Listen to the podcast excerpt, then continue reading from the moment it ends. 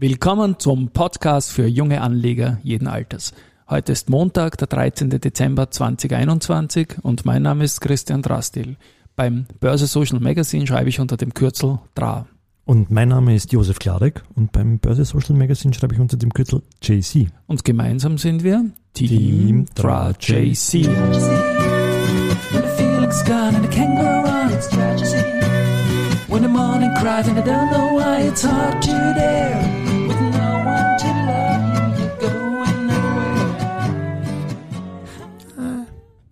Ja, Ja.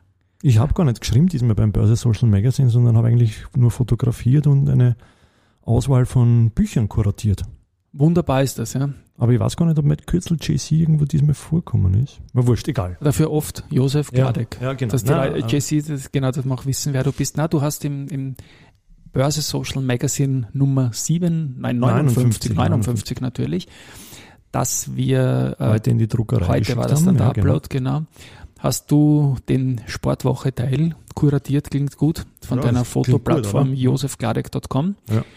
Ähm, haben wir da Bücher, sportlastige oder sportinspirierte oder sportzeigende Fotobücher quasi mit einem ganz tollen Cover. Genau, Und, das war die Spange und ja. äh, genau. Und ich habe dann gesagt, äh, Andreas Bittes nicht, Manfred Baumann, Josef Gladek. Mehr Ja. gibt's dann in der, in der Ausgabe. Genau. Wird Gut. wohl am Donnerstag in der Post sein. Donnerstag, Freitag, ja, in der Größenordnung wie immer, ja. Ganz perfekt, ja. Gut. Ja, am Markt ist es relativ ruhig momentan.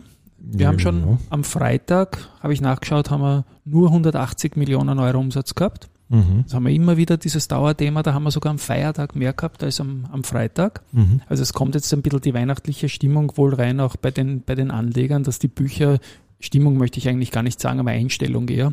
Glaubst du also, dass das jetzt gegen. Ja, die gehen meistens eigentlich schon langsam zu, die Bücher, Mhm. was die großen Positionen betrifft. Und ja, da haben wir am Freitag nur 180 Millionen Euro Umsatz gesehen.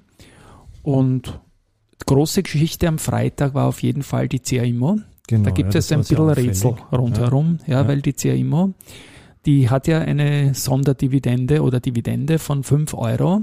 Mhm. Also Äh, nur kurz, die ja. hat am Freitag acht, über 8% verloren. Ja? Genau. Also sozusagen ohne, ohne Wissen war das so, ah, hoppala, ja.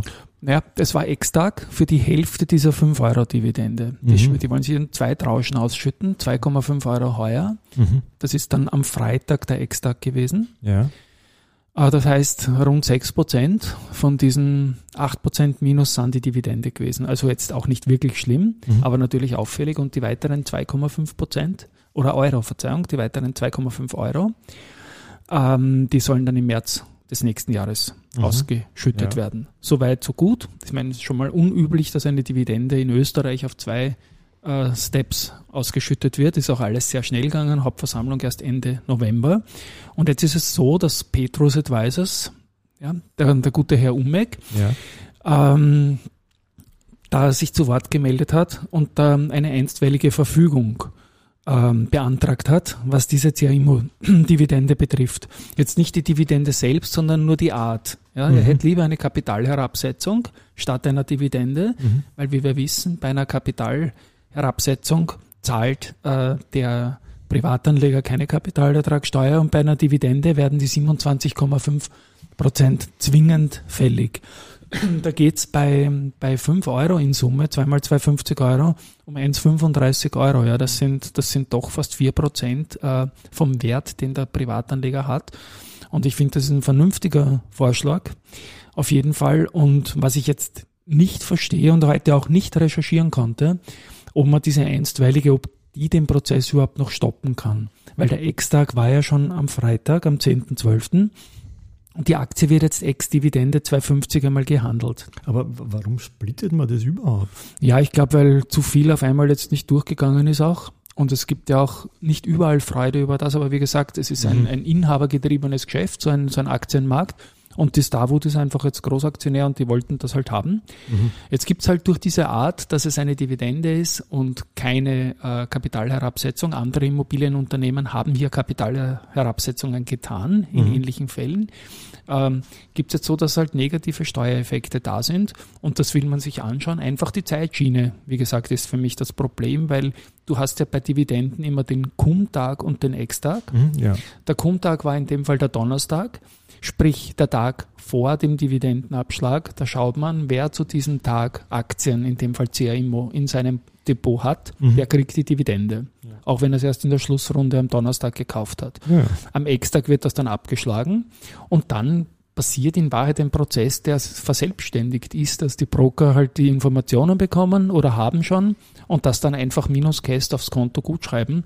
Insofern bin ich gespannt, wie es mit der einstweiligen Verfügung, und da steht auch drinnen in der Aussendung heute, dass die CAIMO, ich zitiere jetzt, dass die CAIMO die für den 15. Dezember 2021 geplante Ausschüttung ähm, einer dann noch, das soll noch gestoppt werden mit der einstweiligen. Das heißt, das Geld ist noch nicht am Konto und man müsste jetzt die Aktie, die wird quasi, die Dividende ist jetzt wie ein eigenes Wertpapier, das noch nicht am Konto ist, auch auf unserem Konto noch nicht. Das sind, ich habe es heute geschrieben im Börsenbrief, das sind quasi stille Reserven, die wir noch nicht haben. Das ist also, da kriegen wir jetzt pro Stück 2,50 Euro und die Frage ist nur, ob mit oder ohne Cast, ob das eine Kapitalherabsetzung ist oder eben eine Dividende. Aber wie, wie, wie wird eine Kapitalherabsetzung, ich meine, das klingt, was setzt man da herab? Der Kurs ist da, wo er ist? Ja, es ist das Umgekehrte von einer Kapitalerhöhung. Es gibt dann einfach weniger Aktien. Ah, okay. Ja. Mhm.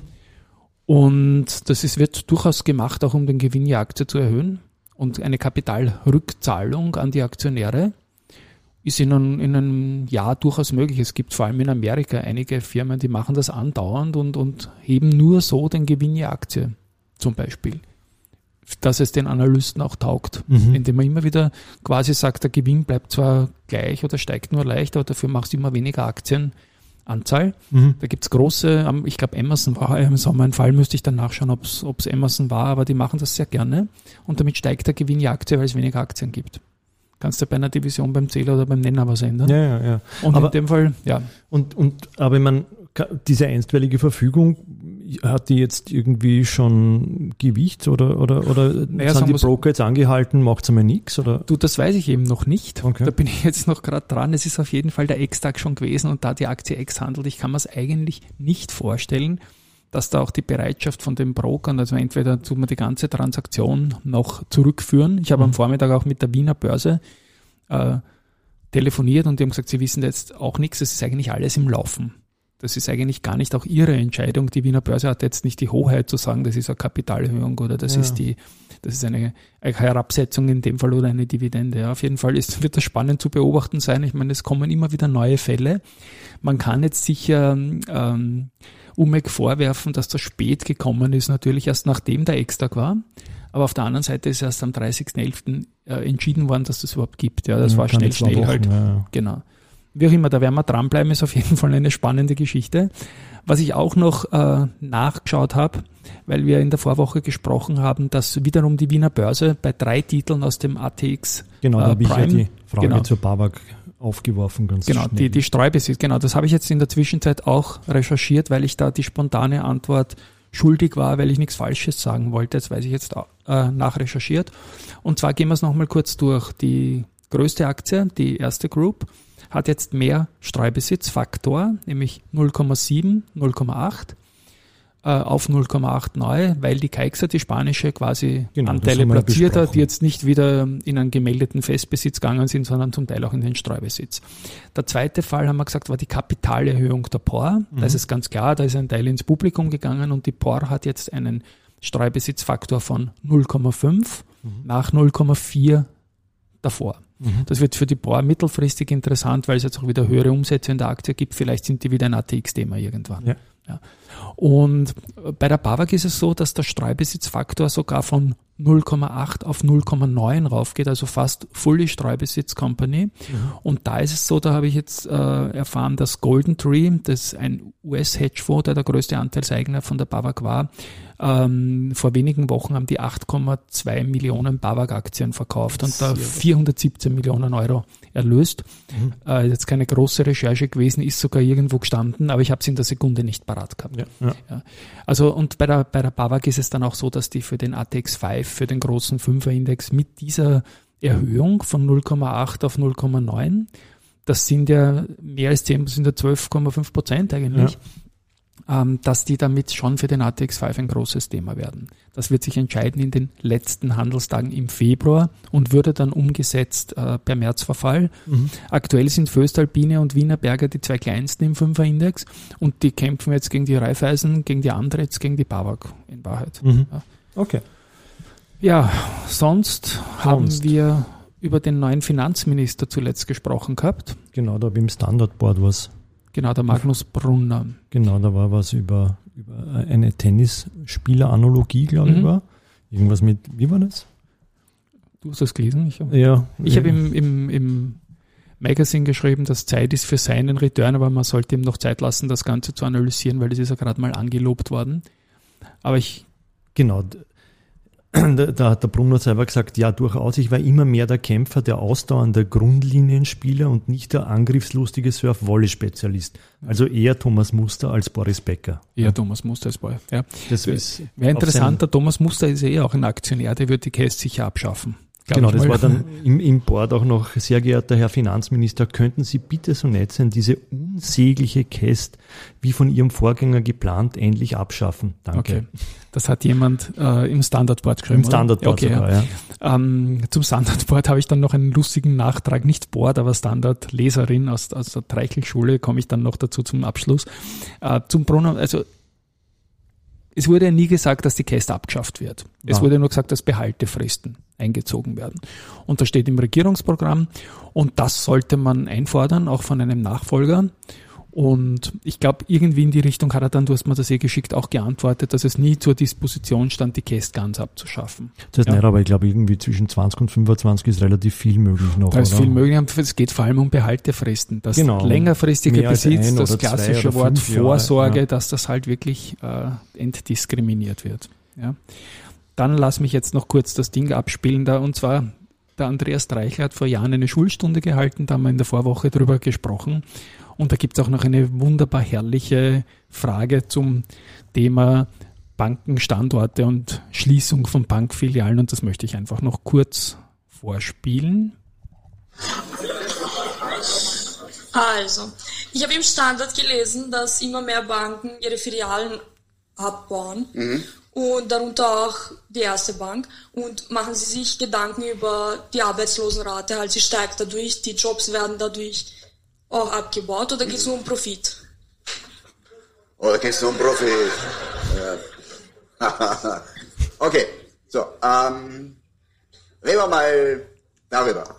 Ähm, wenn wir jetzt sagen, wenn ich jetzt sagen würde, das wäre natürlich seine, natürlich, es geht uns doch nicht um Gewinn.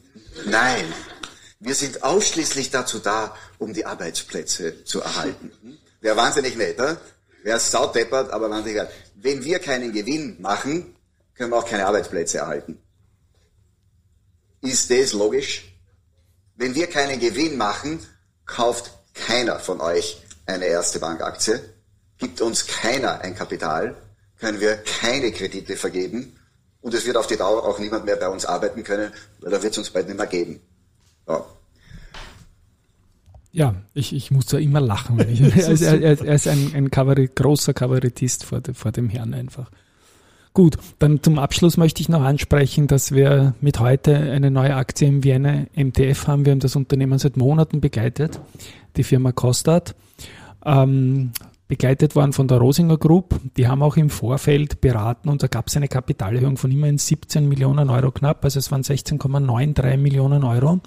Und da ist auch ein Streubesitz hergestellt worden in Höhe von 2,3 Millionen Euro. Und sowas ist der klassische Job der Rosinger Group, ist gleich unser Partner Presenter bei diesem Podcast.